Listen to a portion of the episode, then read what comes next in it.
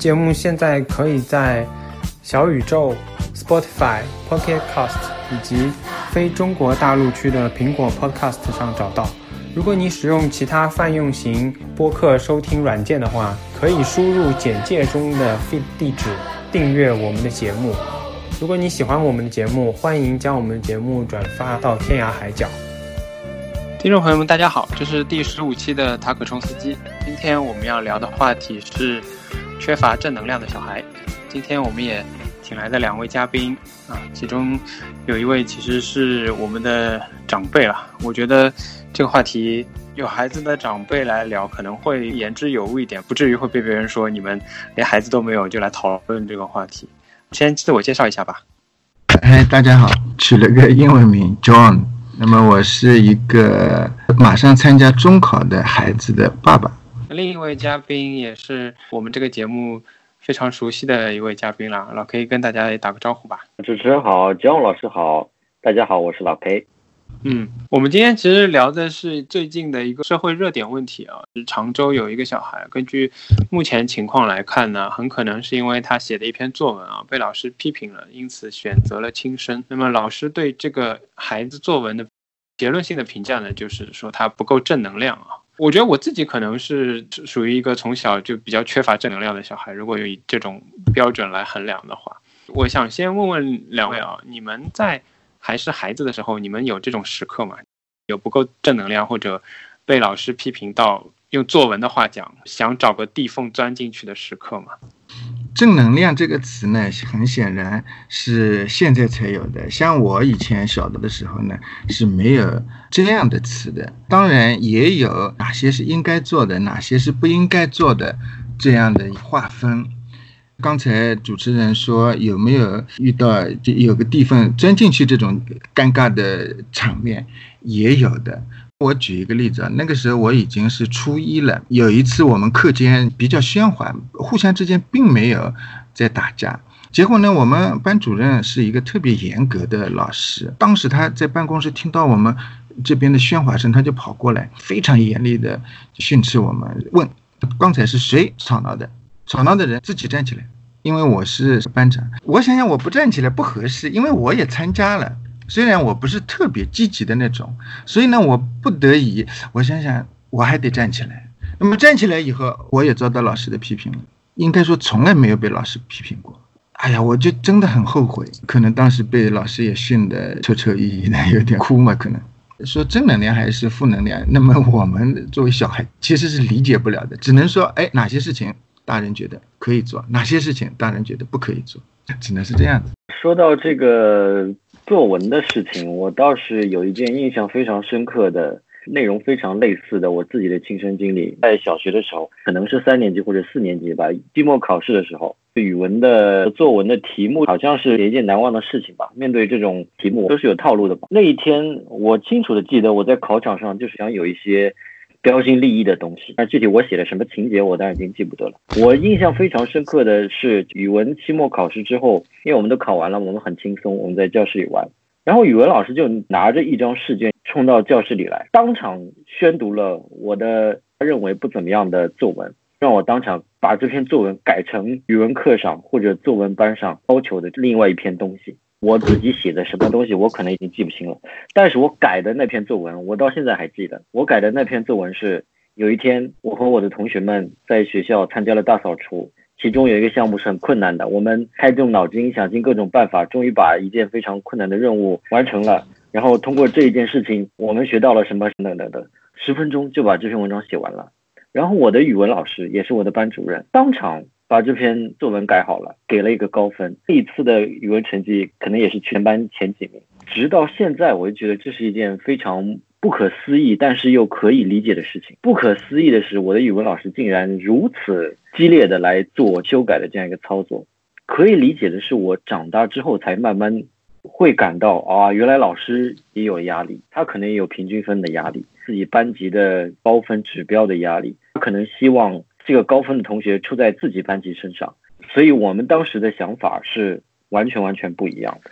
这个经历跟我们今天所讨论的事件其实是非常有可比性的。学生想要自己发挥，但是老师基于各种各样的目标也好，各种各样的条条框框也好，他会去限制学生的自我发挥，而去强行的去修改、去塑造一些条条框框，让学生把作文塑造成他的脑中的理想模式。但是他塑造学生、让学生修改作文的目的。可能并不是出于说的大一点是文学上，说的小一点是学生的写作能力上，而是出于教育上的教条啊。我觉得这两件事情还是很有可比性，而且我觉得这些事情在中国在基础教育阶段可能比比皆是，相信也有很多很多同学在作文写作过程当中会遇到这样的事情。就像你说的，也经历过这样的批改作文啊，也经历过这样的一个阶段。你会发现，十年前啊，或者二十年前，这个时间仿佛都停滞的。我也看到一个说法啊，相比于妙可欣小朋友，我们其实好像都是这个教育体制的幸存者。可能我们没有选择这种激进的方式来表达自己，来坚持自己，然后我们磨平了棱角之类的，变成了现在的样子，幸存下来了。对。我也想讨论一下，因为疫情结束之后，也有听说不少学生因为压力轻生的，甚至于说家长这两天也有在学业压力下轻生的。所以你们会觉得是这一代人或者说这一代孩子太脆弱吗？我觉得应该是有两方面的原因。首先，社会的压力是肯定的。自杀现象呢，最早有法国的社会学家托尔干。他有一本《自杀论》，他是发现现代社会自杀率呢在提高，他是从社会学角度来讲的，也就是说社会原因，因为教育问题，我们现在不管是学生还是家长出现自杀呢，当然首先我们也是可以寻找其中的这个社会因素。那么在我看来呢，现在的教育竞争的这个压力比较大，以前自己也是不懂的。虽然一路过来也是有很多考试啊，有很多竞争啊，所以当现在的人说“哎呀，压力大的要自杀”的时候，开始的时候还觉得这不就是考试嘛？我们那个时候也考试，现在也考试，这不是一样的嘛？但是现在实际上了解一下以后呢，现在的竞争反而比以前还要激烈，跟我们一般的常理的想象是不一样的。常理的想象是小的时候日子。过得不好，那么长大了日子就会过得好起来。以前紧张，现在呢应该是紧张度大大缓解了的。哎，没想到在教育领域，好像是相反的。为什么现代社会这个紧张会加剧呢？我想想啊，我们那个时候高中的录取比例，甚至于初中的录取比例相对来说少。那么现在呢，实际上每一级都相应的增多一些。但是分母增多了，每一级的分母都增加了，但是上面一级的分子呢，增长的速度可能没有分母大，导致最后的这个比率在缩小，这就是竞争比我以前读书的时候要加剧。那么这是社会因素，还有一个因素呢，现代的人相对来说是要脆弱一点，但是这个脆弱呢是要加个引号。反对这种脆弱的人认为现在的孩子娇生惯养，我呢不是很同意这种说法。跟我们那个时候比，娇生惯养是有的。我们那个时候被老师、被家长打骂，确实要皮粗肉厚一点，经得起挫折一点。那么现在一般来说体罚都是被大家批评的，这方面减少了，是会增加学生的这个敏感度的。但是这个我觉得还不是关键性的原因。那么关键性的原因呢，可能是孩子的这种自主的能力，并没有相应的提高，感受敏感度、知识面是随着时代的发展，随着现在技术的发展，大大的增加了。但是因为受到的束缚其实并没有减少，反而增加了，所以自主的这个能力呢，并没有得到增强，所以才导致的一种脆弱。如果你没有注意到原因的话，你可能就片面的去指责他脆弱了。这个脆弱，我觉得要这样来看，反过来要问我们的环境为什么让孩子不能自主。今天我白天在看在职研究生的交的作业，有一个也是父亲他写的一篇文章，里面引了一个例子，就是说他的女儿因为家里面事无巨细，都是家长。帮着弄。结果有一次，他带孩子到文具店去买文具，让这个孩子自己挑。结果孩子开始很高兴，但是看来看去，结果他不会挑，还是让爸爸挑。这个爸爸呢就告诉他：“我现在就是让你自己挑，你自己决定。”孩子在那里不说话，最后他满脸通红，还是要让爸爸挑。这个孩子的爸爸他就说：“当有一天你给别人自由的时候，如果他没有这个自由的能力。”相对来说，这就是害他，所以我觉得个人层面的呢，就个人并没有一个得到训练，这是重要的原因。我觉得我们不应该说去武断的评价新生代或者新一代的人，他是否更加脆弱。其实一代人当然有一代人的性格，但是这一代人的性格可能是他所生长的环境，他所面临的社会压力等等周遭。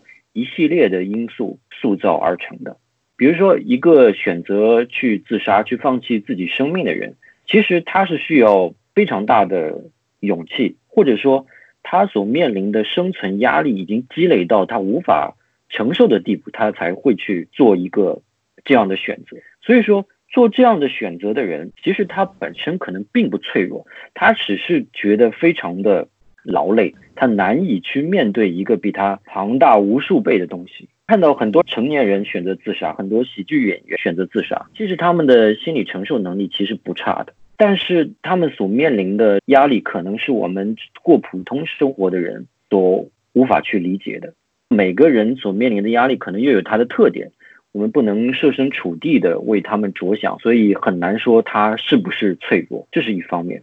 另一方面，就像刚才张老师讲的啊，我觉得这一代的小朋友们，他们所面临的社会因素、身处的成长环境，我们可能并不能设身处地的回到他们身处的这个环境当中去体会他们的体会。我举一个例子，比如说拿我的亲戚的小孩来说，哇，他们可能从出生两三岁之后。就要去参加一些培训班，比如说有想象力培训班、有语言能力培训班、逻辑思维能力培训班，都是在学龄前就要去参加。你知道，尽管它是培养想象力，但是它是以课程的方式，它依旧是模块化的、程式化的。这种方式本身就是破坏想象力，或者说限制想象力的。更不用说现在的小学生、初中生要弹钢琴啊、跳舞啊等等等等，都是我们以前。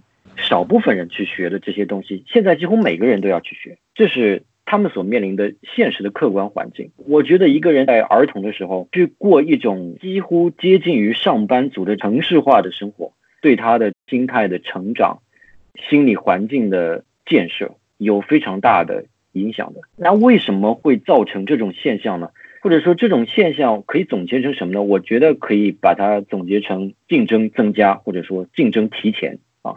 还有一个非常重要的现象就是综合性竞争。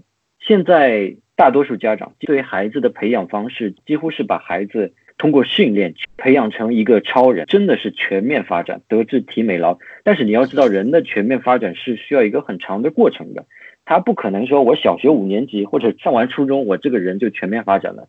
这是提前竞争和综合性竞争。另外一方面，还有一个现象，他们所面临的是假想的竞争，想象中的竞争。很多家长抱怨说，如果我不把我的小孩送去学这个学那个，会担心他的小孩在未来在竞争中失势。这也可能只是现代人的一种社会焦虑所导致的假象，在脑海中想象自己的孩子未来如何去竞争，这种焦虑可能是不必要的。第三个原因，我觉得像刚才嘉宾老师说的，现在孩子们他们所身处的一个物质条件比较优渥的成长环境，这就像全社会所面临的问题的一样，好的环境并没有解放他们，好的工具也没有解放他们，相反，越来越丰富的环境，越来越多的工具，使全年龄段的人都越来越忙了，越来越累了，这是一个非常有趣但又非常致命的社会现象。那么这个社会现象投射到孩子们身上，就是孩子们的压力比我们以前要大多了。嗯，不知道你们有没有这种生活体验，就像这个小孩子一样，小时候有没有想过自杀？我是从自己身上想到，我小时候印象中是有的，但是为什么事情我已经不记得了。我印象中我自己有一个深思熟虑的过程，因为父母也教育过说你必须要珍惜你的生命之类的。因为我没有儿童心理方面的背景知识，我不太确定是不是孩子们在小时候就会有这样的阶段，就有点类似像叛逆期一样。对于新的变化出现的时候，我觉得就是会难以调整自己的，尤其是我们的教育当中，其实这跟焦虑有关的，就越焦虑的教育越会给孩子一个。要早嘛？为什么要早呢？因为三岁看到大嘛。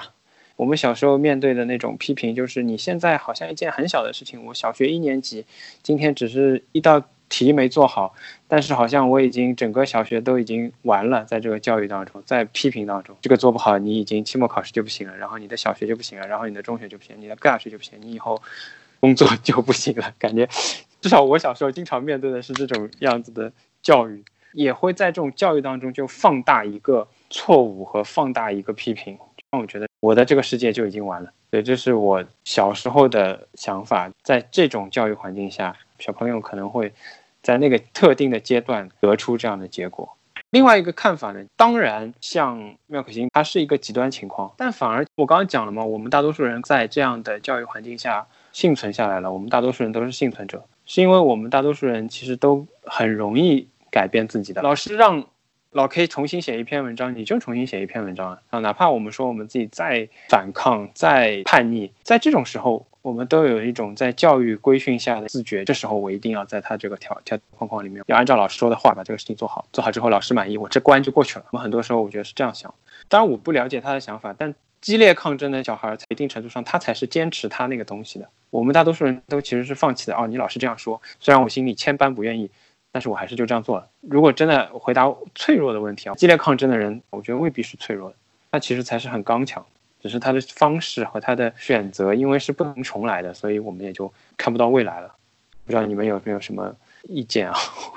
这个我也可以说一点，自杀呢，外面环境压力是一方面啊，自己呢肯定有自己的因素的。我小的时候也是有这个想法的。原因呢，一个自尊心强，我记事比较早，我就有这种印象。当时我连幼儿园可能都没上，所以我现在可以想象一下，就这么一个小孩蜷缩在床上，有的时候受了这种委屈，你不知道怎么解决的，完全不懂。比如说可以跟别人讲啊，大人可能会看着很奇怪，但是我自己因为经历过，我明白。我虽然小，但是我也气得不得了。所以，我现在有的时候看到那种孩子歇斯底里的哭啊，我很能理解的。其实他特别委屈。我小的时候，因为出于经济原因嘛，自己喜爱的这个玩具，很多时候家长不可能去购买嘛。到了商场里面，看到那些玩具呢，就变成两难了。一方面带孩子去玩玩。另外一个方面，当我看中的时候又不能买的时候，哎呀，那种心里真的是特别特别难受。父母都是要拖着我脱离玩具的柜台。我举这个例子，只是想说，孩子是有这个心理的，而且那种时候呢，他是不知道怎么排解的。孩子的想法他很单纯的，这个玩具你给我买了，满足了我的这个要求，我当然我就开心了，什么都好了。但是你不买，就是难受啊。你说有几个孩子还能知道还可以排解的？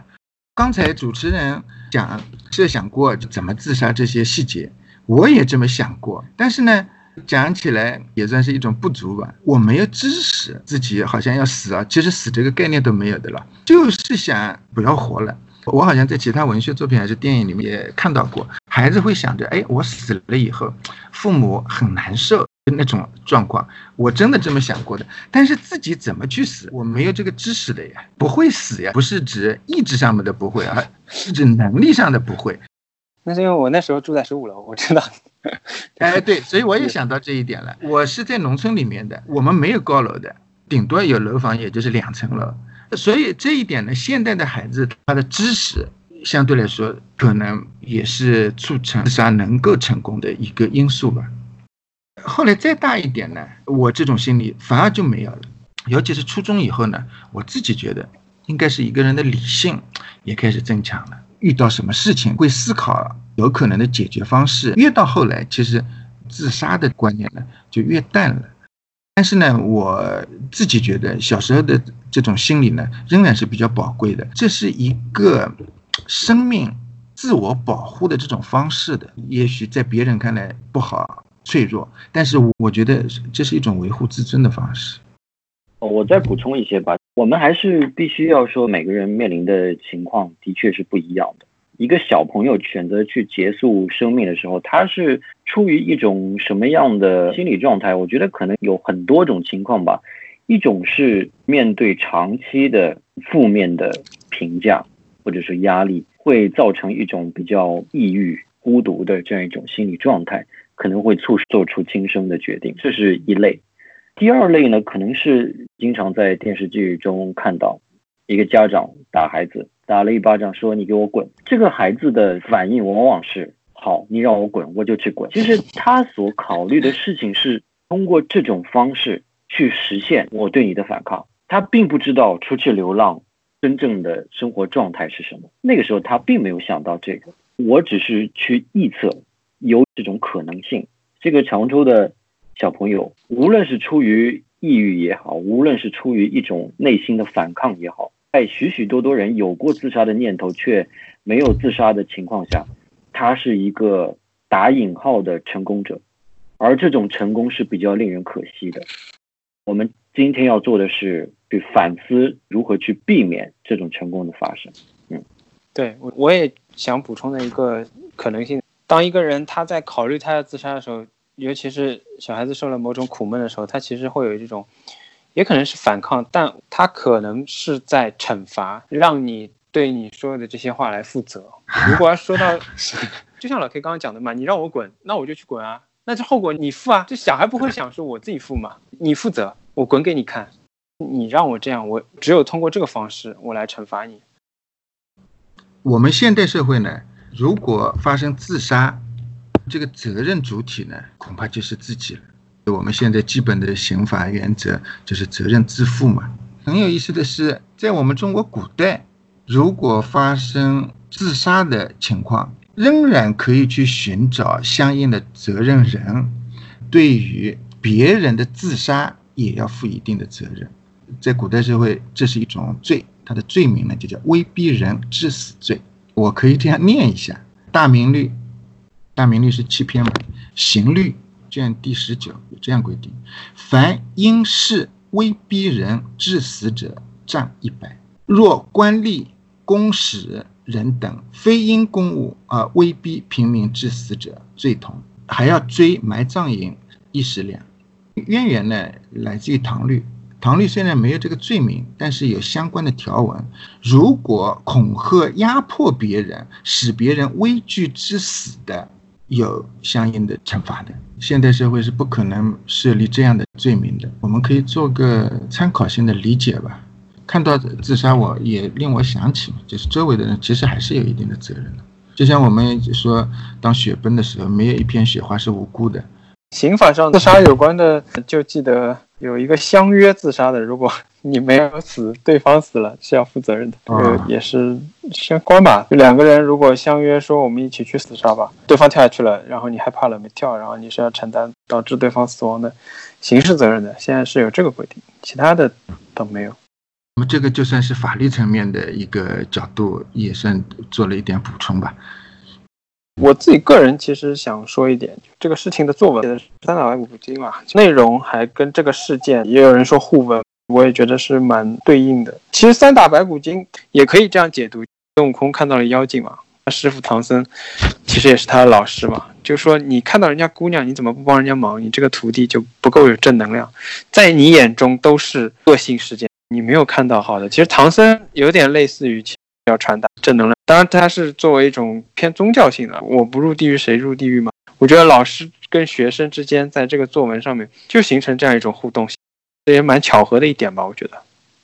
从表面上看，孙悟空跟师傅和这个案例中的学生和老师，它是一种类比。但是我觉得可能要再往深一层看吧，因为这件事情当中其实不仅仅是学生和老师两个人的冲突，两个人的冲突只是。表面现象，真正的冲突呢？我觉得是一个人的批判精神跟不鼓励批判的，甚至是打压批判的教育观念的冲突。我们的从小的教育观念，尤其是在作文上，训练学生的系统的表达上，都要求我们要成为歌颂者。刚才你讲了，我们这一代人看到这个案例，好像有一种错觉，说原来二十年来小学的教育一直没有改变，这个宗旨是一直在的，甚至有所强化。我记得我在初中时，我们的语文老师是非常自由的，你批判也好，他是不干涉的，这是一方面。另一方面，在我们的教育观念当中，如果你不选择做一个歌颂者，你就几乎没有其他的身份让你有立足之地了，尤其不能成为一个批判者。这是从小学就为同学们塑造好的这样一个定式在里面。只要你要有系统的、正式的表达，在你的表达的文字当中，批判性始终是不被鼓励的。这才是这个事例当中所折射出的教育观念的问题。作为一个幸存者，我是有碰到过比较幸运的时候的。今天这样聊，让我想到我高中的时候的一个。事例是不是因为人相对大一点了，找家长的次数和频率肯定也比以前要少。我们高中发生过一次类似自修课或者是午休的时间，我们在下军旗之类的，被老师抓到了，不遵守纪律嘛，所以班主任说今天放学你们留下来等我来跟你们好好的说说这个事情。大概有将近十个男生，放学之后呢，我们就留在教室里，结果老师可能忘了，他就回去了。我们等啊等，等了一个小时，老师没有来，然后我们就有一种进退维谷的状态。我们到底是应该走呢，还是应该 继续等呢？也不知道老师是有事耽误了，还是没有来。如果我们走了，老师又来了怎么办？我们那时候的确也都是真的是比较叛逆的。那我们就在黑板上写一行字吧，跟老师说我们不等了，我们要走了。这个时候大家又有点害怕，说那谁去写呢？如果有一个人在黑板上写字，写。啊，老师，我们走了之类的。那如果老师生气，那谁来承担这个责任呢？那既然有很多同学都留着嘛，就说一个人在黑板上写一个字。那天还挺有意思的，黑板上写的是，先写的是我们班主任的名字嘛，某某。鉴于你革命热情不高，我们决定回家。写了这么一行字，写在黑板上，然后我们所有男生就回家了。结果第二天上学早自修嘛，所有的同学都坐在那里很安静。我进教室的时候，看到同学在对着我笑，看到这黑板上的字。早上来的值日生也不知道帮我们擦，就放在上面，然后老师就站在讲台上看着我们。有可能也是因为他自己忘了吧。那天老师就是没有批评我们，老师最后就说：“你们谁写的，得把这个东西擦掉。”结果最后我们等于所有人每个人上去擦了一个字，他看到也就笑了，然后这事情也就过去了。就像刚刚说的，整个教育过程当中，我们的确有可能会碰到被善待的时候吧。我觉得老师完全可以发火，我们已经做好了老师发火的准备。这个时候其实也有点皮糙肉厚的。前一天走的晚上，我们已经做好这种心理准备了。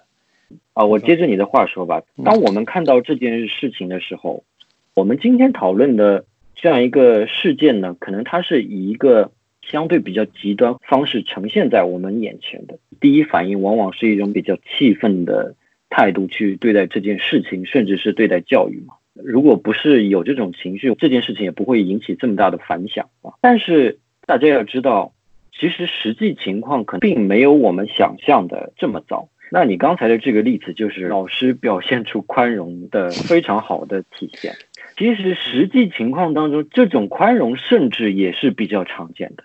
在大家的学生生涯过程中，好像总有这样一些跟老师开玩笑啊，或者违反老师的命令的这种事情。所以想问的也是，如果。在上学的这个过程当中，碰到这样不宽容的老师，或者说这个体制下有宽容的老师，必然也会有不宽容的老师。那我们应该怎么办呢？对这个问题比较麻烦。我倒是想起一个以前的学生，我想当然的呢，我严格一点对同学是有好处的。但是呢，有一些同学呢，他未必会认为你的严格是值得的。像今天改同学们的论文嘛，研究生的，我给了一个不及格，我很生气，我说这个重写，不及格就是不及格。像这种情况，可能我们同学未必会认可我这种行为。我从老师的角度这么说两句吧。其实是学生和老师都在做理所应当的事情，这是常态下的。一种情况，其实被讨论的是另一种情况。比如说，有很多理工科的博士生，他一直抱怨他的导师、他的老板一直压榨他，不让他毕业。又不给他工资，或者说给他很少的工资，然后做出来的科研成果可能又有很多人分享，这不是一种合理的师生的关系的表现方式。当我们要讨论这种不合理的情况出现的时候，主持人刚才问的是学生应该怎么办？那我觉得其实这个问题不应该让学生去回答。一个学生碰到了一个很糟糕的导师，或者说在年轻的阶段碰到一个很糟糕的班主任，不仅仅是严格，甚至是很苛刻。碰到这些老师该怎么办？这个问题其实是个伪问题。应该问的问题是如何避免这种情况的出现？因为责任不在学生。如果你要 让学生去啊，你要调整好心态呀，跟老师处理好关系，这不是学生的分内事。因为在一个正常的教育和被教育的关系当中，需要调整的应该是老师，而不是学生。这是我的看法。嗯，对，我觉得主要是因为在这个社会遇到不够友好的老师啊、老板的概率实在太多，以至于我们遇到正常和合适的人变成了全靠运气。又让我想到，也是因为妙可欣这个事件嘛，我有一个亲戚发朋友圈，他家里的长辈不让他跟他的小孩讨论自杀的事情嘛，怕孩子有模仿或者有这方面的想法。他发朋友圈是说，他觉得现在资讯这么发达，还是要跟孩子谈的。啊，那他的观点里面就有说到，如果没有一个强大的心理，你以后面对苛刻的老板怎么办？你只有调整好自己。我当时看的时候，我心里就在想，那为什么会有这样的老板呢？大家各有各的立场，未必说员工认为老板不合理的时候，真的是老板不合理。但是为什么会有出现必须是有弱势的那一方来调整自己的心态呢？我觉得这个就比较有问题。你刚才举的这个例子，就是我刚才说的竞争的观念已经非常深的植入到。家长的心态当中，从你刚才所复述的这一段话，我们觉得这个家长的脑中就有一种假想的竞争，想象中的竞争。尽管这种想象可能是实现的，但是其实真正重要的问题是，我们现在的教育观不是教育观，而是竞争观。教育的目的是帮助学生去竞争，而不是帮助学生去实现人的发展，达到教育应该实现的目的，去实现人格的成长。不是的，一切是以竞争为主的，这才是问题的关键所在。当然，我们可以再回到学校教育过程当中。其实刚才说的家长的话，也有一部分是合理的呀，对吧？老师批评学生也是天经地义的，就像老板 批评员工一样。但问题是，老师批评学生，难道是为了锻炼学生的抗压能力去批评吗？或者说，老师批评学生的目的就是助长他的竞争的能力吗？绝不是。有一些批评是。不正确的是不利于学生的发展的，甚至是在这个价值观都是扭曲的。这样的批评有什么好批评的呢？还是要回归教育本身的目的是什么？那教育本身的目的是什么呢？可能家长和老师自己都不知道。那这才是非常荒诞和值得反思的事情。对，我觉得套在这样的事例和这样的思路里面，我去理解他们啊。我觉得他们如果回答教育本身的目的，其实是为了适应这个社会。在这种模型下的社会，又都是竞争式的、丛林式的，你要适应这个社会嘛？就好像你要在丛林当中试着活下来，因为这里狮子、老虎、猛兽太多了，以至于家长不敢让自己的小孩变成绵羊。当一个问题发生，当你和老板有冲突，当你和老师有冲突，在这种过程当中，考虑的从来都不是如何去解决问题。主要是如何让我自己适合这个体制。很多人分析，因为批改作文而导致的激烈反抗，很多人都会说，那些所谓混得好的或者所谓精致利己主义的家长，都会教育孩子：你写作文管你写，然后你怎么想管你想，是说一套做一套嘛，对吧？可能是现在这个社会教育到底是什么的本质？我觉得，接着你的话说，这就是培养人的虚伪嘛，从小就培养。那你写嘛这样写，想嘛这样想，对，长大了都是虚伪的人，也是虚伪的精致的利己主义者。哎，嗯，所以呢，特别可悲的是，大多数人就理解不了这一点，他想不到这一点。竞争导致了我们现在教育的不正常，大多数的人可能反而认为，所以竞争是人的本质，把竞争作为一个。相当于是先天的前提了，所以我们要按照竞争的出发点来考虑问题来安排自己。啊，这个真的特别可悲。我真的是每次苦口婆心的在那里唠唠叨叨的，竞争不是原因，反而竞争是个结果，是因为你那个前提做了，导致大家都产生了这样一种不正常的所谓的竞争观。其实说竞争都是客气的，准确一点来讲，应该是斗争，斗争的社会，对不对？某种程度上呢，也可以说中国人基因里面的存在。中华文明早期国之大事在祀与戎嘛，戎就是指战争嘛。我们在老祖宗的时代就强调战争第一嘛，战争当然有敌人，那么也有自己人。谁是自己人？自己人就自己家里人嘛，所以叫祀嘛。祭祀就是指参与共同祭祀的。我们这个文明早期国家这种形态的时候，就是一种斗争的心态，所以发展到我们现代。然后你说这个斗争或者竞争到底是不是一个人的本质，本身就很难区分了。再加上我们的观念当中又不断的灌输这样一种斗争的观念，所以导致大家很自然的认为，只要人活着，人就是要靠争的。那么由此出发建立的制度，当然也是以暴力为后盾的。为什么？要比你强，要遏制你个体的这个斗争嘛。那么国家的力量当然要比你个体强，所以国家当然也是 一个力量，一个暴力机关，自成一套的这个观念理论，真的是深入人心、根深蒂固。再要想扭转它，哎呀，有的时候会觉得比较灰心。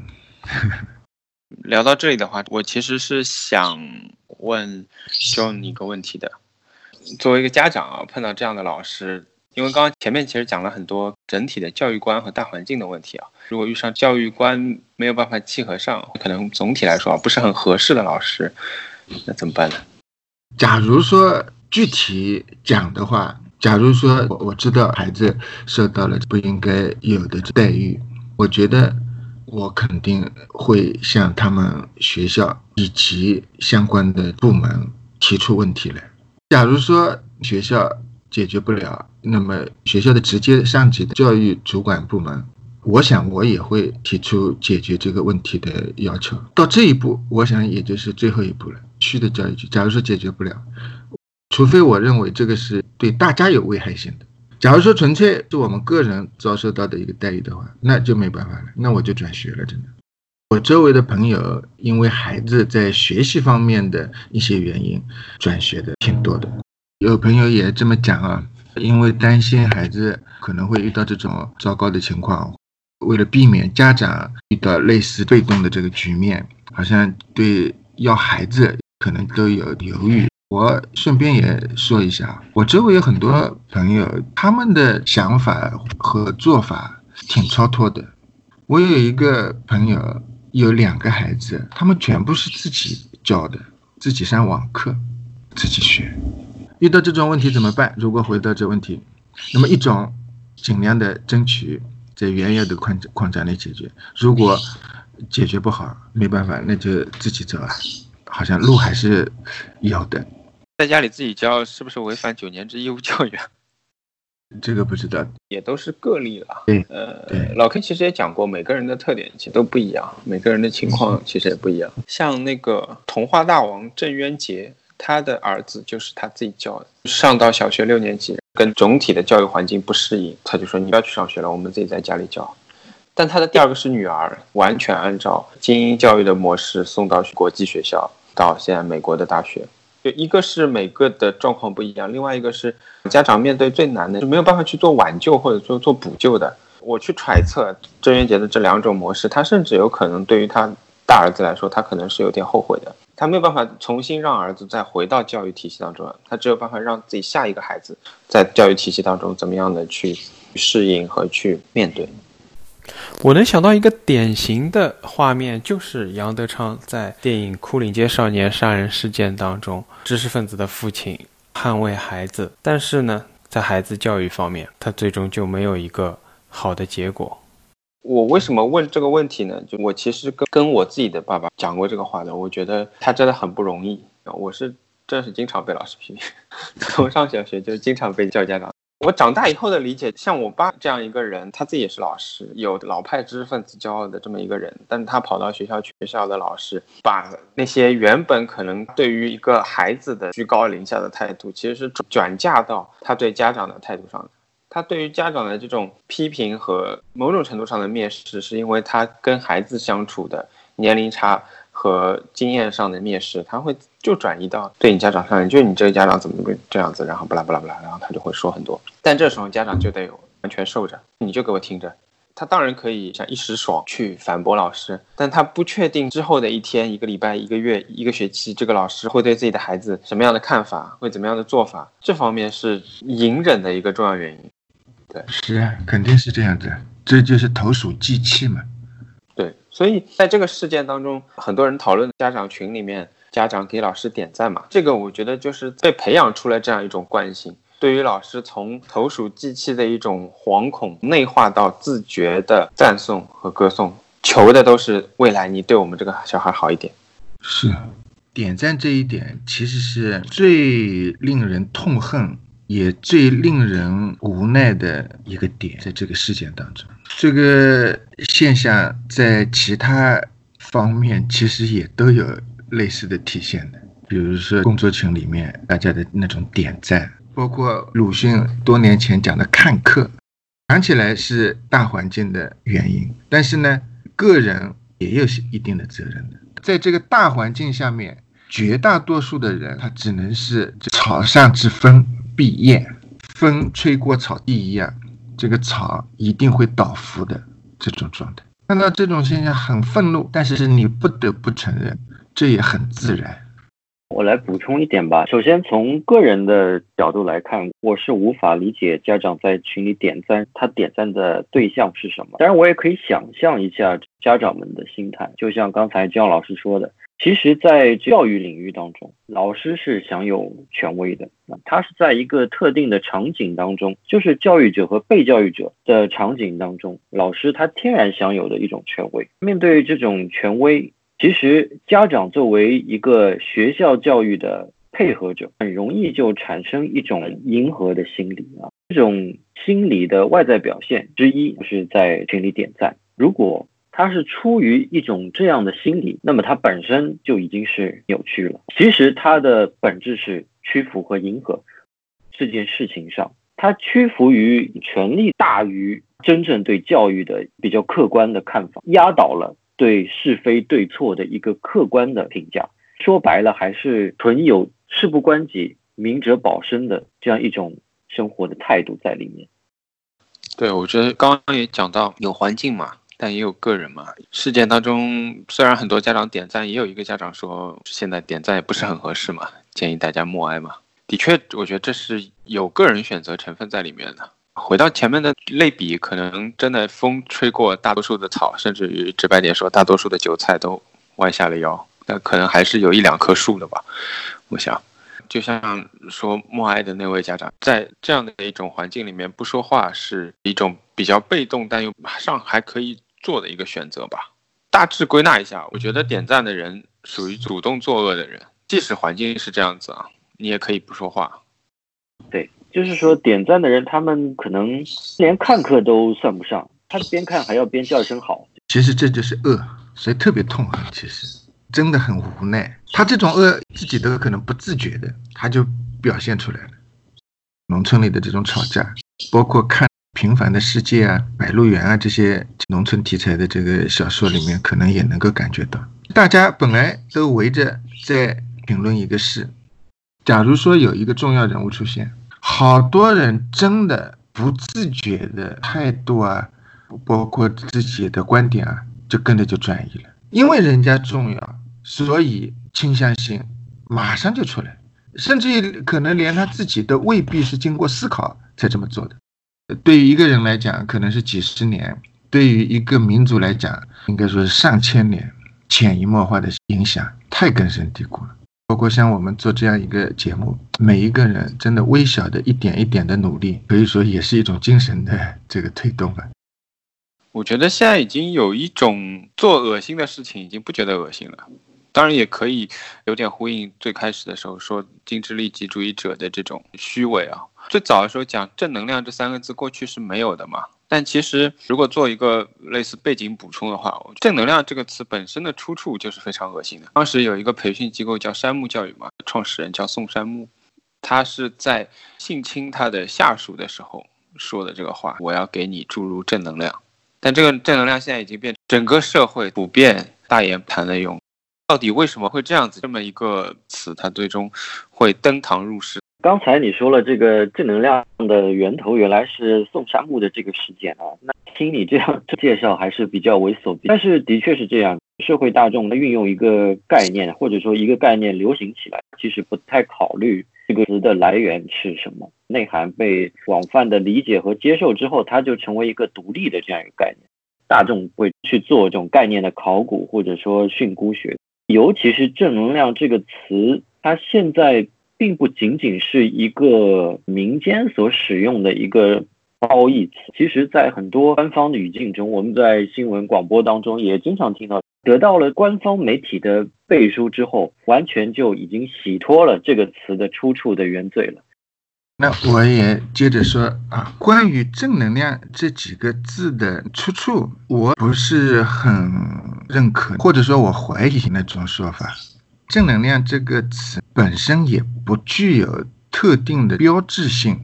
其次，这种区分正相对于负而言，那么就如我小的时候喜欢说的好人坏人，这是一种两分法，也就是非黑即白嘛。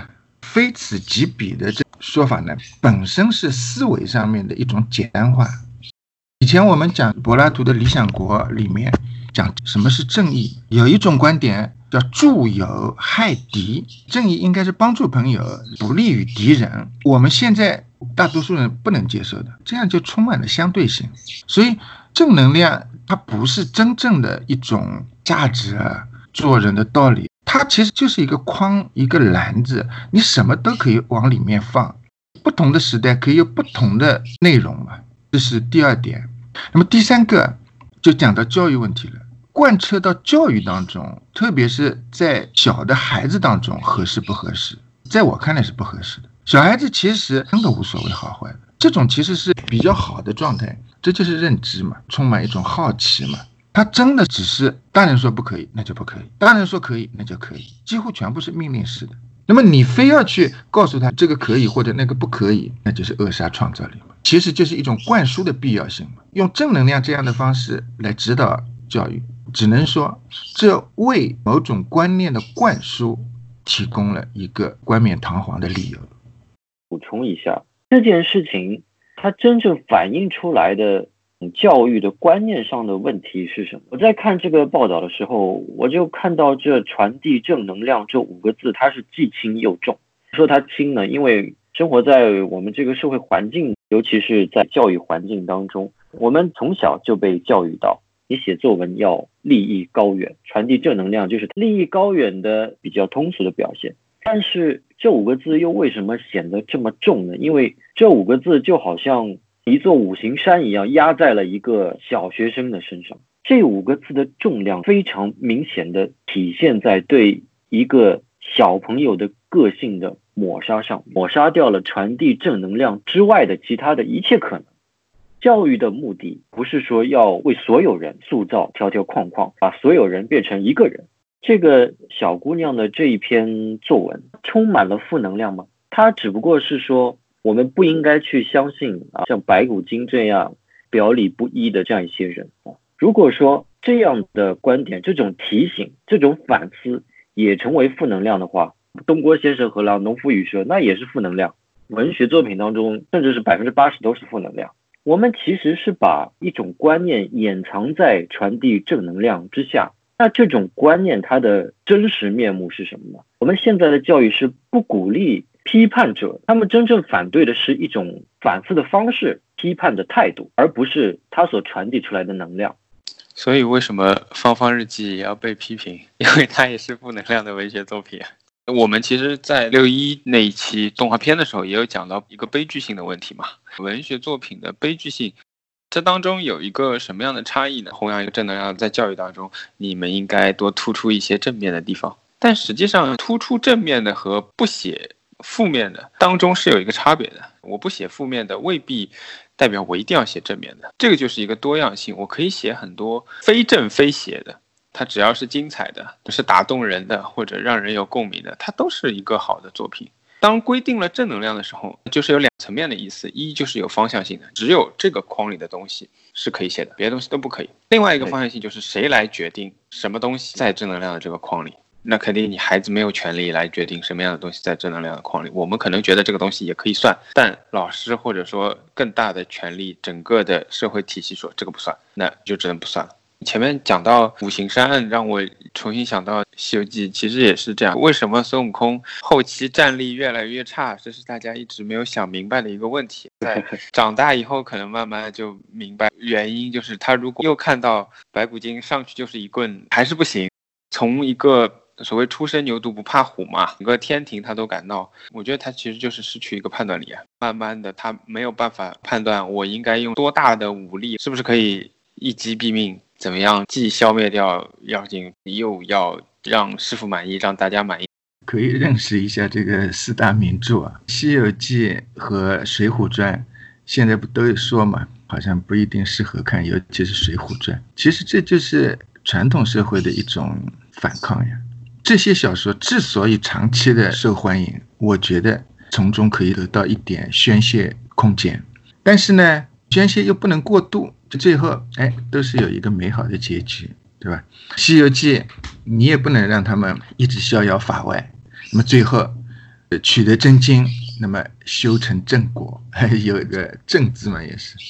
前半部分我们可以认为是一种绽放，但是到结尾呢，有一个共同点，都是属于回归。一方面要给你一个突破的渠道，但是另外，哎，我又要把这个控制住。对，如果继续讨论这个事情呢？既然事情发生了，那么就需要有一个善后嘛。其实也有有关部门介入了这个事件，最后他们得出的一个调查结论是说，经过走访了很多师生，当天这个老师都没有体罚或者打骂的行为。另外呢，一个比较精彩的回应是说，这个作文上的批改都是小孩子自己写的，不是老师写的。我不明白到底人要到什么样的心态才可以 想出这个。因为我说我自己很皮嘛，我从小我是有这个想象的，我是在想，如果我考完试，坐在那里没事干，我拿支红笔把考卷全部勾完，然后写个分数交上去，老师改卷的时候一张张翻的时候，翻到张卷会不会认为自己批完了就过去了？但没想到有人可以把这个当成事实说出来，所以你们觉得这到底是什么样一个社会才会有人这样说？就是关于。这个作文的批改究竟是不是这个小孩子自己批改上去的？如果你硬要把我拉到这个客观的角度，我只能说不能排除这种可能。几个符号可能也验不了真笔记，做不了鉴定，勉强站在客观的角度来说。但是这只是一个人的理性对一件事情所做出的一个所谓的客观的判断，但是。如果我站在常识的角度去分析这件事情，我的第一反应就是学校在说谎。至少我的常识告诉我，没有一个小朋友他会处心积虑的伪造一些老师修改的痕迹，然后自己再去选择自杀，把这个过错推在老师身上。我觉得这简直是不可想象的。仔细分析下去啊，我觉得首先一个人也好，一个团体也好。他在觉得自己理亏、觉得自己或多或少有错误的时候，他的确是会有掩盖自己的错误、为自己辩解的倾向。我们每个人都会有这种倾向，但是第一，不可以说谎，不可以用一个错误去圆自己之前的一个错误。第二，谎言不应该被官方背书。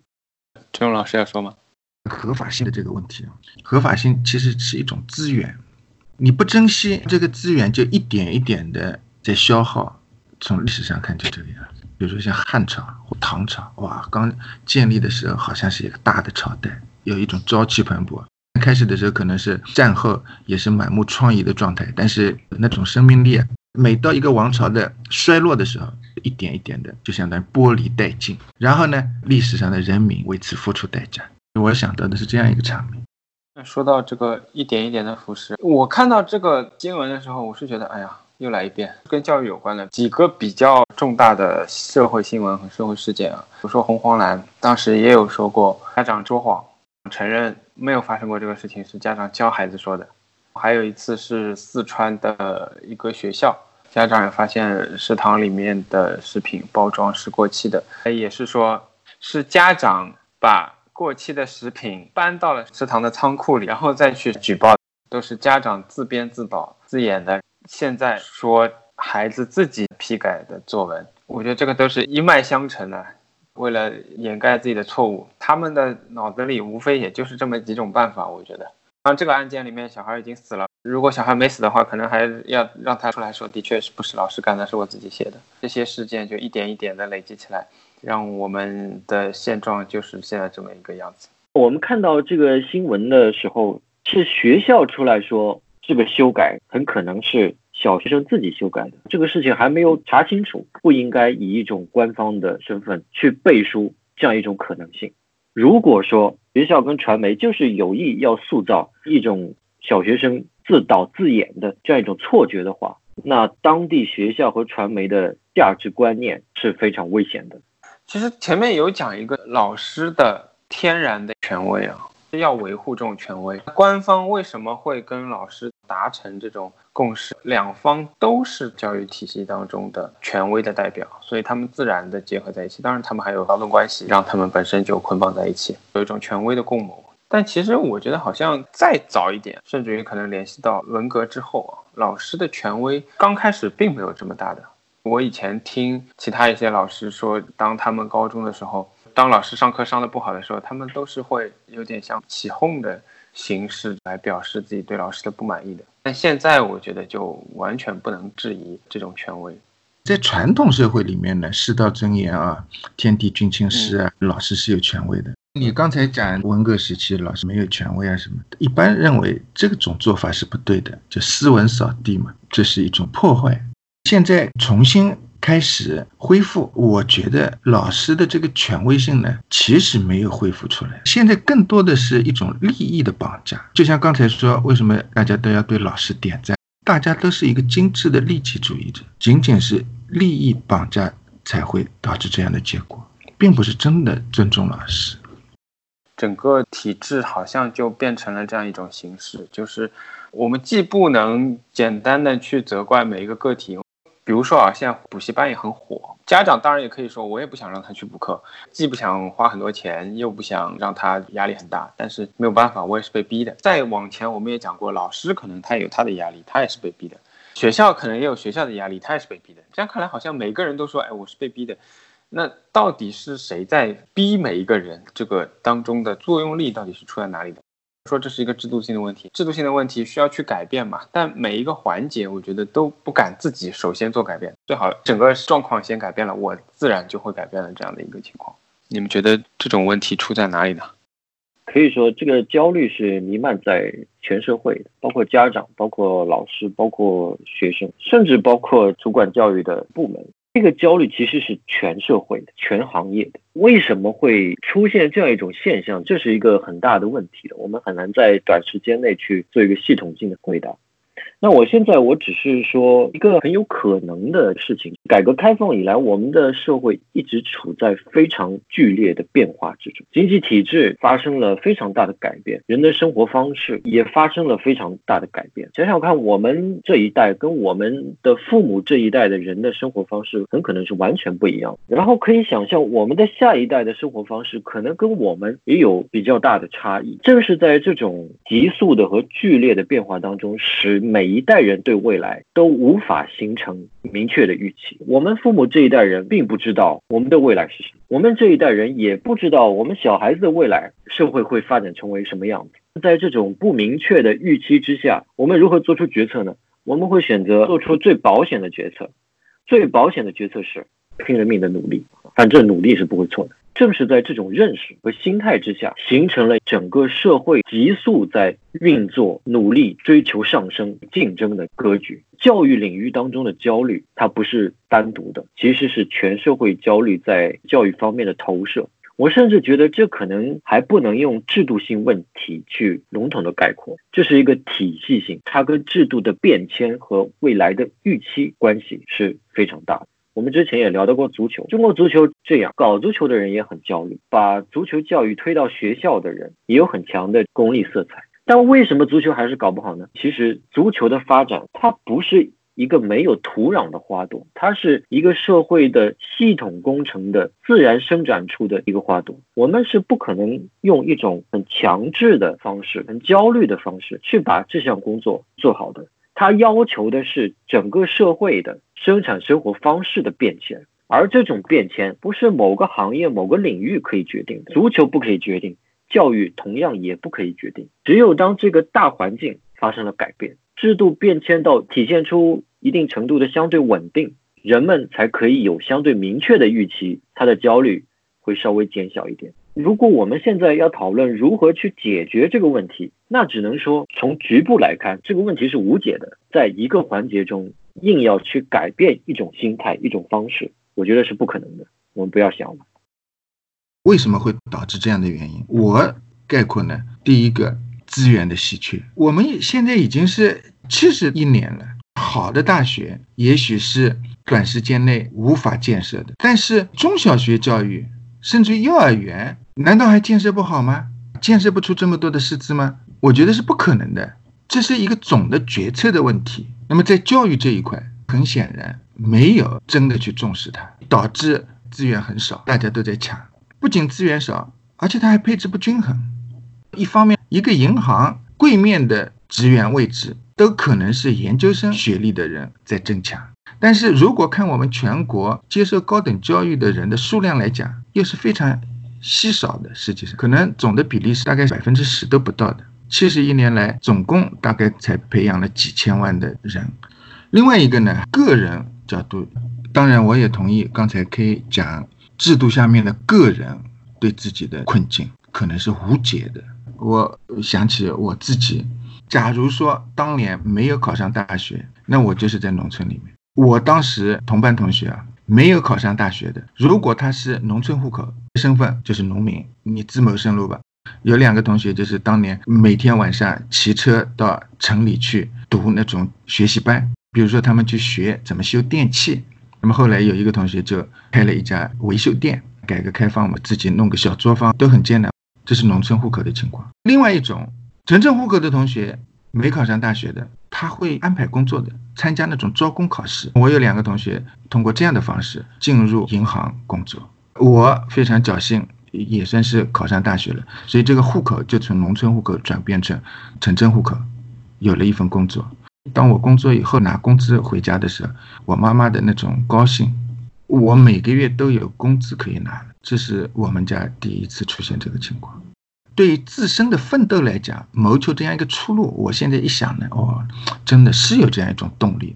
大多数的人，这个动力可能是很强大的。我要摆脱原来比较困难的局面。讲焦虑这个话题嘛，就算是考上大学了，但是这个前面还是危机重重啊，所以不停的要奋斗。个人的这个原因非常明显的。那么如果讲时代的层面的话，我刚才一直说七十一年，这个七十一年当然是指共和国。你想想看。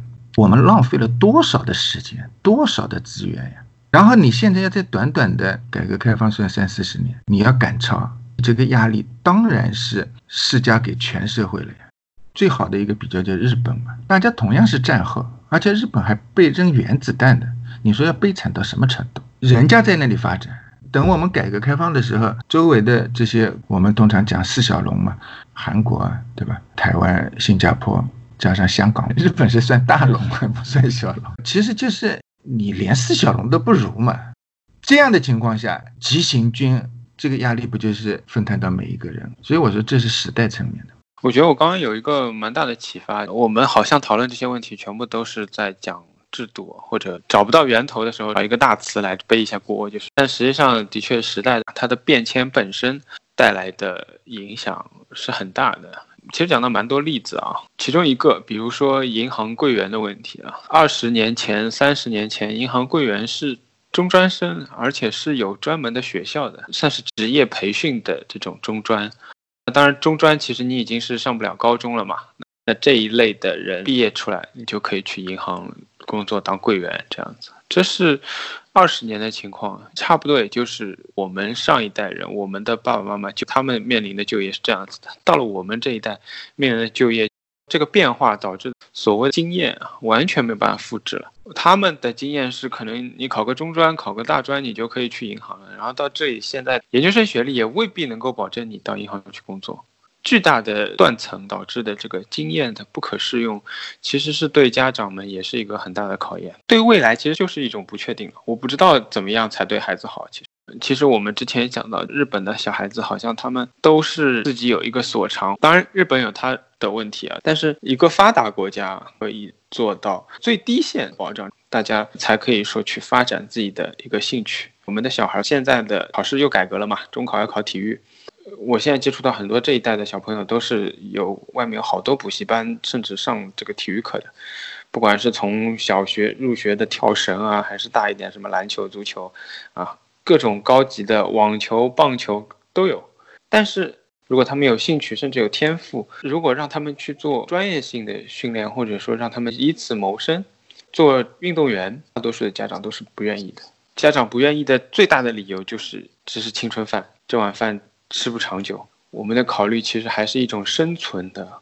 长大了，你三十岁以后怎么办？你四十岁以后怎么办呢？这种婚姻来讲，也可以算是一种焦虑吧。老 K 说到的这个最保险的决策，家长对于孩子的决策，他一定要是最保险的。我们有传统上万般皆下品，唯有读书高的这个观念，也有刚刚周老师讲的，你拿一份工资，安安稳稳的工作下去，最终领退休金退休的这么一个人生规划。刚才说做一份工作，然后安安稳稳的生活、居家过日子，我们现代社会就做不到这一点。大家另外有一个心理，就是攀比的心理。一方面是向上的攀嘛，是向上的，但是另外一方面，同时还在鄙视下面的。所以你就算不想往上攀，但是有可能受不了人家的鄙视啊，被别人看低啊，你就没办法。就安居乐业，你还得继续的努力，安稳的生活。以前停滞的时期，倒真的是有的。普通人而言，随大流嘛。其实大家都不思上进的。意大利的一个导演拍的这个中国嘛，大家真的也可以看一下。我看这个纪录片的时候，是特别关注镜头里面出现的那些民众，就是那种比较呆滞的。大家都很淳朴，淳朴跟善良其实不是一个概念。特别显眼的就是大家都在看这个镜头，觉得这个镜头以及持镜头的这个人特别稀奇。安东尼奥尼的中国过去也是被认为抹黑中国的作品之一啊。最后吧，我想问一下，因为我们也聊到了，不管是制度性的还是时代性的，想问问两位，以我们个体的力量该怎么办吧？到底有什么可以做的？首先，我还是要说，我们现在还不用对教育这么悲观。这件事情是一个比较独特的个例啊，我们不能否认和回避，在教育的制度和教育的观念当中，的确存在着问题。今天我们所讨论的，我觉得最重要的核心就是老师、家长和全社会，他们究竟是秉持什么样的教育观念？是把自己的人生观、竞争的价值观简单的灌输到孩子们身上去，还是把教育的目的、教育的理想深入的、完整的？思考一下，去实践他们的理念。我们今天所讨论的问题，教育的状态，都是社会的文化和观念越来越通俗化，在教育领域当中的体现。教育的确是要教会人生存，教育的目的更在于要教会人们生存的目的是什么？为什么要生活？凭什么去生活？什么样的生活是好的生活？我前两天读方东美先生在抗战时期对全国的青年做一个关于哲学的演讲，第一讲开篇，他的学生问他：“老师，学哲学有什么用？能买面包吗？”他的回答是：“学哲学不能买面包，但是你人生的目的就是吃面包吗？”我觉得这个回答非常有力。提问者和回答者他所关注的事情是完全两件事情。学哲学也好，教育也好，根本的目的究竟是什么？当谈论到这个问题的时候，脑中就会体现出一些高大上的词汇，比如说人的发展、人的自由、教育的公平，这些现在看起来都是虚伪的词，这些词并不虚伪的。这是一个很大的观念上的问题。另外呢，如果你要问我们应该做什么，我的回答很简单：坚持自己认为正确的事情，把环境对教育的影响减小到最低。尽管可能很多情况下跟社会的环境格格不入，但是我相信老师、学生、家长的眼睛也是雪亮的。就是学生他知道谁在真的做教育，他知道他在谁的身上学到了好的东西，学到了真正有用的东西。哪些老师在捣浆糊？其实学生是知道的。一个学生真正的对老师的反馈，可能反馈在社会的未来。我觉得我们还是要抱有一点信心吧。我就说这些。可以讲的挺好的，大环境个人是无法撼动的，但是我们每一个个人也是大环境的组成部分，所以就从自己做起。当你在做自己的时候，对周围实际上也会产生一定的影响。那么相对于整体而言，都是微不足道的，几乎是零的状态。但是我觉得。还是应该这么做。作为一个人，这是应该做的。在我看来，也只能这么做。目前还不至于到整体的毁灭的程度，对吧？所以每一个人不用为这个个别的事件而焦虑不安。嗯，好的。其实，在最后呢，我还想推荐一篇童话大王郑渊洁的《驯兔记》的小说。这部小说呢，同时也已经被翻拍成了一个短片电影。有兴趣的朋友们也可以在网上搜索。这一期节目也提到了一些关于考试落榜以及个人发展的问题。那么这个也跟我们下一期的节目《小镇做题家》相关的话题会有关，欢迎大家持续关注。今天非常感谢两位的到来，今天的节目就到这里，谢谢大家，拜拜，谢谢大家。classroom.